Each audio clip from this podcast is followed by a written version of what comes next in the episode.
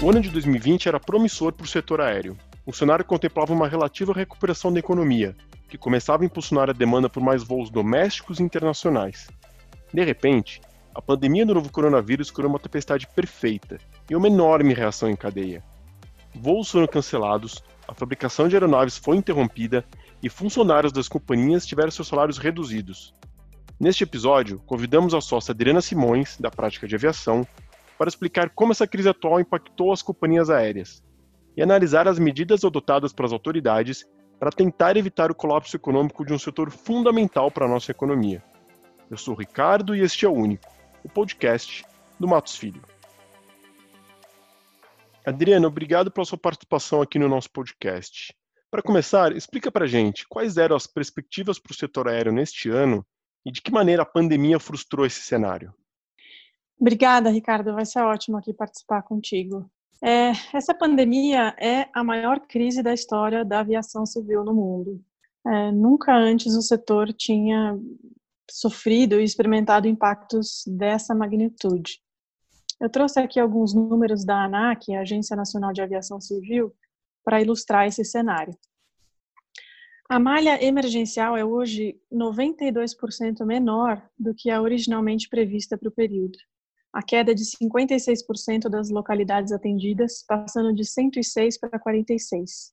O número de voos semanais passou de 14.781 para 1.241. Houve uma queda de quase 3 milhões de passageiros transportados em março desse ano, comparado com o mesmo período do ano passado, que tinha registrado quase 8 milhões de passageiros, configurando aí uma queda de quase 33%. E nos voos internacionais, a queda foi de 44%, passando de 12 milhões para quase 7 milhões nesse ano. Além dos prejuízos é, pela queda na demanda e suspensão de voos, as linhas aéreas têm que continuar arcando com vários custos, incluindo os custos de manutenção dessas aeronaves e também o custo de estacionar todas essas aeronaves que, estão aí paradas, que é um custo que antes não se tinha, considerando que as aeronaves antes estavam no ar. Nesse sentido, o governo federal disponibilizou gratuitamente, através da medida provisória 945, pátios militares, para que essas aeronaves possam ficar estacionadas durante esse, esse estado de calamidade pública. Então, isso já veio no sentido de, de um socorro aí para as aéreas. E, além disso, tem também os impactos nos contratos de trabalho. As companhias aéreas propuseram reduções de salários e, e programas de, de licença remunerada, e de acordo com a International Air Transport Association, a IATA, no cenário em que são previstas restrições no, no tráfego aéreo por três meses, calcula-se que 25 milhões de empregos ao redor do mundo possam ser afetados, afetados dentre os quais 3, quase 3 milhões estão aqui na América Latina. Ou seja, Ricardo, respondendo à tua pergunta, o impacto da pandemia para o setor aéreo é de fato profundo e reverteu o cenário anterior de crescimento. Mas é importante dizer também que o setor aéreo é um elemento chave para o crescimento socioeconômico global. Então, com certeza, o setor vai se recuperar, ainda que leve alguns anos. Agora, Adriana, o setor aéreo ele possui uma longa cadeia de fornecedores e clientes. Como que a paralisação das viagens afeta o cumprimento das obrigações contratuais? E o que tem sido discutido para revisar essas cláusulas e até mesmo eventualmente prorrogar pagamentos? Olha, a maioria das companhias aéreas tem negociado diferimentos nos pagamentos, a substituição de garantias e períodos de carência nos contratos, especialmente né, nos contratos de leasing de aeronaves. E, e, no geral, os arrendadores têm se mostrado abertos a essas negociações, considerando a crise mundial. E, e sem dúvida, uma negociação amigável e de boa fé é o melhor caminho para a solução de conflitos nesse momento mas não se descarta aqui também a possibilidade de, de demandas judiciais, claro. E além disso, a gente tem visto também pedidos de novas aeronaves sejam sendo cancelados por pelas linhas aéreas. Então, sem dúvida, a pandemia tem afetado toda a cadeia de fornecedores e clientes do setor aéreo. Você notou que houve um aumento no número de litígios para execução de cobranças ou as partes estão buscando principalmente uma negociação? principalmente nesse primeiro momento, uma negociação. Acho que a, a buscar e, a, e, resolver isso através de um litígio pode ser algo para o segundo momento, mas acho que é interesse de ambas as partes aí chegar num, num acordo comum nesse momento de, de pandemia. Adriana, o governo federal também anunciou um pacote de medidas emergenciais para socorrer as companhias aéreas e a Agência Nacional de Aviação Civil também publicou algumas medidas que flexibilizam regras para as empresas que operam nesse setor. Explica para a gente quais foram essas medidas, de que maneira elas conseguem trazer algum alívio para o caixa das companhias. São várias essas medidas, eu tenho uma lista grande aqui para compartilhar com vocês. A primeira foi em 12 de março, quando a ANAC alterou temporariamente as regras de slots, desconsiderando o cancelamento de slots no cálculo do índice de regularidade até 24 de outubro desse ano. Então, assim, as linhas não, não precisaram mais continuar com aqueles voos que elas estavam fazendo ainda que sem passageiros, só para evitar que elas viessem a perder os seus slots. Então, era um custo super desnecessário, então essa medida veio permitir é, que esses voos, de fato, não precisassem mais ocorrer. Depois, em 17 de março, a ANAC prorrogou a validade de, de habilitações, certificados, autorizações, averbações, treinamentos e, e, exames operacionais pelo prazo de 120 dias. Em seguida, no dia 18 de março, foi publicada a medida provisória 925, que aumentou o prazo para reembolso das passagens aéreas não utilizadas pelos passageiros nos contratos é, firmados até o final desse ano e aí de sete dias, que era o prazo anterior previsto na resolução 400 da, da ANAC, para 12 meses, é, sendo o prazo previsto na MP. E também postergou a quitação das contribuições fixas ou, ou variáveis nos contratos de concessão aeroportuária, que deverão ser pagas até, pagas até 18 de dezembro de 2020. Aí, em 20 e 24 de março, houve a prorrogação do prazo de vencimento das tarifas de navegação aérea, então, os vencimentos de março, abril, maio e junho passaram para setembro, setembro, outubro, novembro e dezembro. Em, 20, em 27 de março, é, teve autorização excepcional do transporte de cargas aéreas, inclusive determinadas substâncias biológicas e equipamentos de saúde, pelos táxis aéreos sem anuência prévia da ANAC, desde que, claro, a atividade é, fosse declarada em até 20 dias do seu início e obedecesse aí os requisitos específicos da portaria 880. E no dia, também no dia 27 de março, teve a divulgação pela ANAC de instituição de malha aérea essencial com as três principais linhas aéreas para que fosse mantida pelo menos uma ligação aérea com todos os estados brasileiros, em especial é, com as capitais. E em 4 de abril, é, teve autorização para a sessão de uso especial de pátios sobre a administração é, militar para as linhas aéreas aí estacionarem as suas aeronaves, como eu tinha falado já.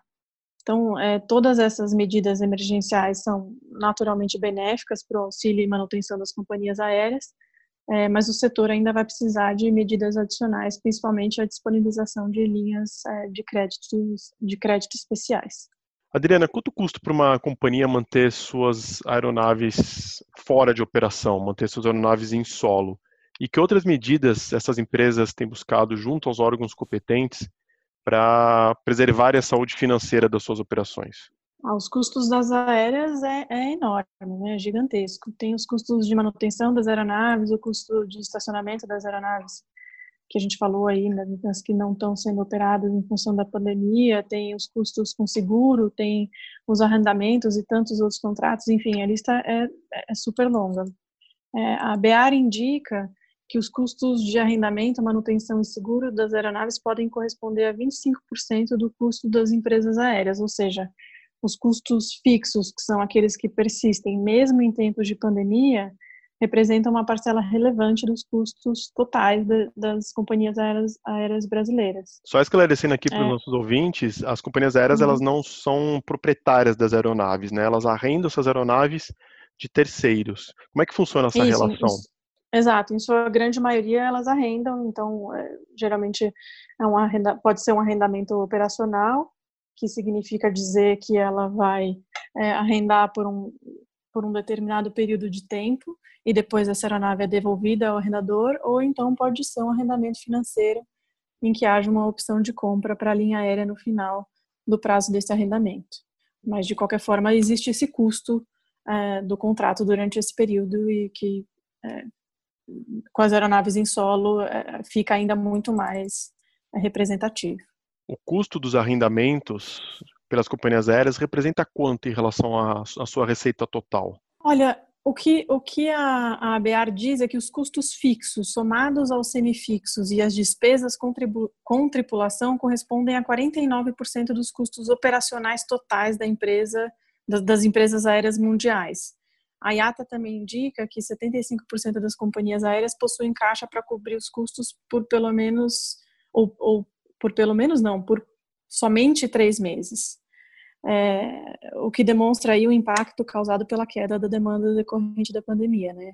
E esse quadro se agrava na medida em que a IATA também prevê um cash burn de 61 bilhões de dólares para o segundo trimestre, trimestre de 2020. É, então, acho que a medida, respondendo aí a sua pergunta, Ricardo, a medida que, que mais se espera é a linha de crédito do BNDES. As companhias aéreas e o BNDES parecem já estar alinhados na estruturação do programa para concessão das linhas de crédito. É, só tem um ponto sensível que ainda está em discussão com relação à precificação das garantias, né, no valor das debêntures que vão ser emitidas.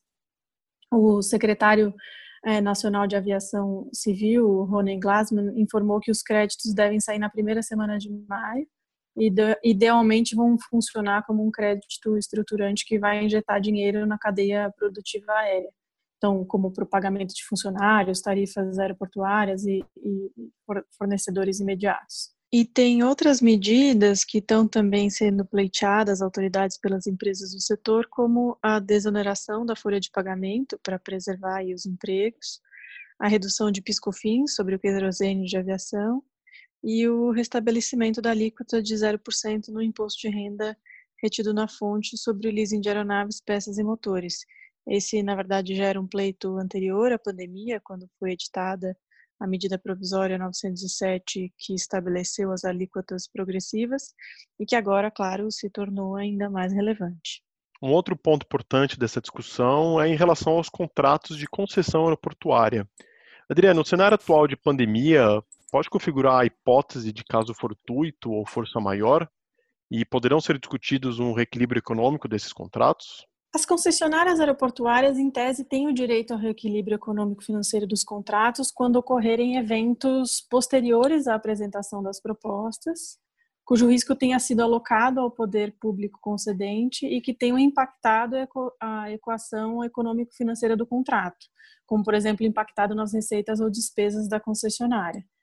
É, Para a aplicação da teoria da imprevisão na revisão dos contratos, tem que existir um evento superveniente e extraordinário, cuja ocorrência ou consequências sejam imprevisíveis e inevitáveis e que tenha gerado onerosidade excessiva decorrente de um significativo desequilíbrio no contrato. A Advocacia Geral da União emitiu um parecer indicando que a pandemia do coronavírus pode ser classificada como um evento de força maior ou caso fortuito, caracterizando a área extraordinária para fins de aplicação da teoria da imprevisão a justificar o reequilíbrio de contratos de concessão de infraestrutura de transportes. Mas a AGU apontou também é, que o reconhecimento do enquadramento dessa pandemia como força maior ou caso fortuito não significa necessariamente que todos os contratos de concessão deverão ser reequilibrados. Para isso, é, precisa ter uma análise específica de cada um dos contratos de concessão para verificar a alocação de riscos ordinários e extraordinários do negócio.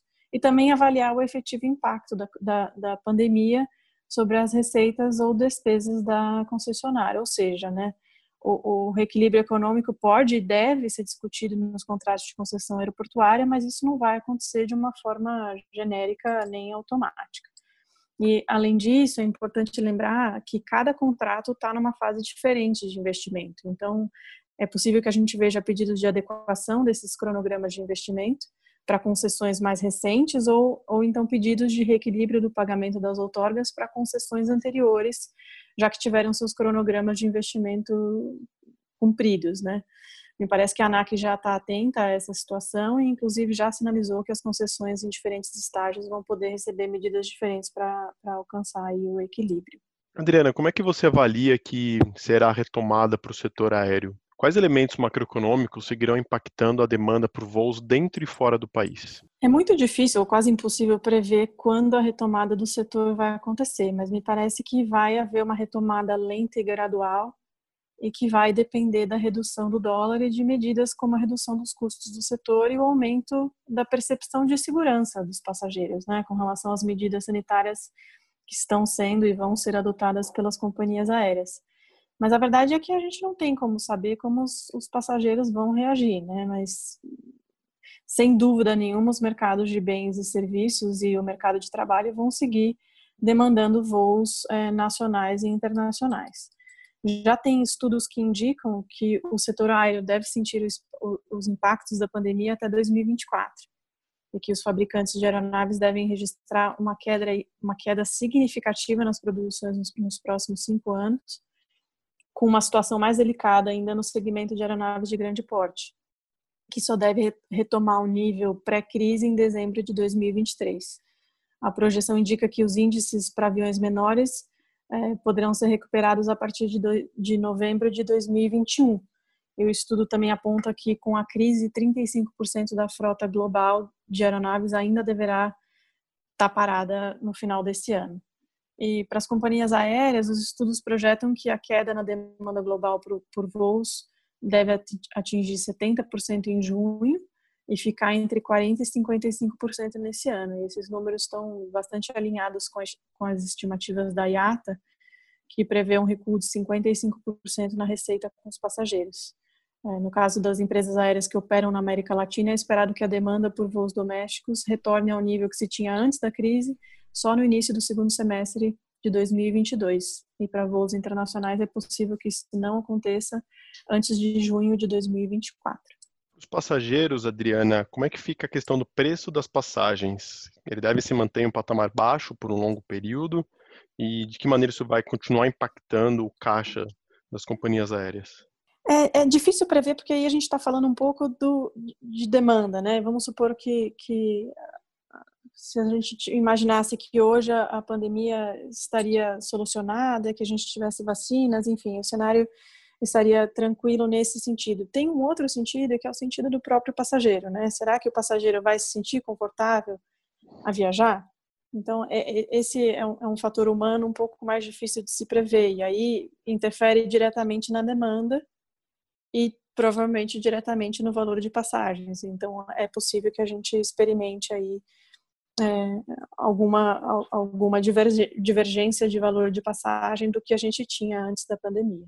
Mas acho que é importante considerar que quando há maior capacidade da aeronave do que a demanda, as linhas aéreas têm que eh, neutralizar os assentos vazios e daí é possível sim que a gente veja o valor das passagens aumentando substancialmente. Como você comentou, a confiança do consumidor para o setor aéreo é muito importante também para ajudar nessa retomada, né? Com certeza. É, e, e, também a gente vai ver um, um, fenômeno parecido com o que a gente viu no 11 de setembro, é, a gente viu uma mudança gigantesca na, nos aeroportos, enfim, questões de segurança em geral, que, que foram aplicáveis para aquela época e que se mantiveram né, no setor.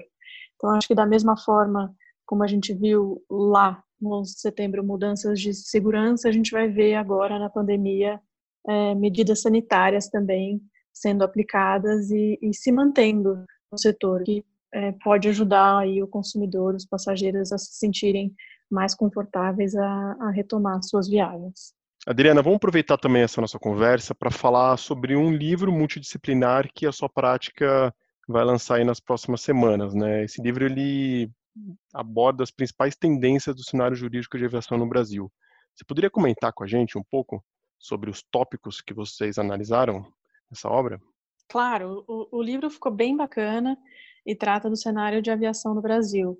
É uma coletânea de artigos produzidos pelos nossos sócios e associados das mais variadas práticas do escritório, nos quais a gente discute, por exemplo, a abertura do mercado de aviação, de aviação é, brasileiro ao capital estrangeiro e os reflexos societários e concorrenciais dessa medida.